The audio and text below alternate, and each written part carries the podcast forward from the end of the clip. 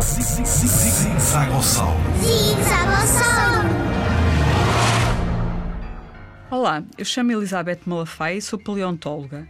Hoje vou falar sobre um dinossauro que tinha a cabeça dura. Oh, Elizabeth, ele era teimoso. Não quer dizer que era teimoso, não. Quer dizer que este dinossauro tinha um crânio grosso e compacto.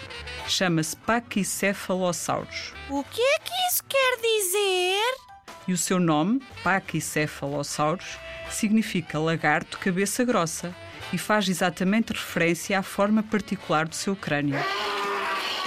Estes dinossauros tinham um género de arcada alta e dura, rodeada por pequenos espigões na parte de cima do crânio.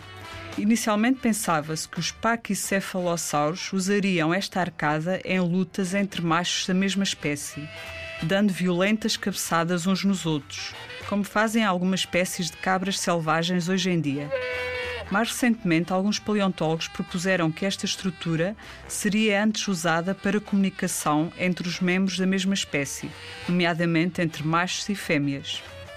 Os pachycephalossauros viveram no final do período Cretácico há aproximadamente 70 milhões de anos na América do Norte e na Ásia. Eram dinossauros herbívoros, alimentavam-se de plantas e bípedes, porque se deslocavam sobre as duas pernas podiam atingir aproximadamente 4 metros de comprimento. Eram, portanto, dinossauros de tamanho médio. Os seus olhos encontravam-se na parte da frente do crânio, o que lhes daria uma boa visão em três dimensões. Podes aprender mais sobre os pachycephalossauros e outros dinossauros no Museu Nacional de História Natural e da Ciência.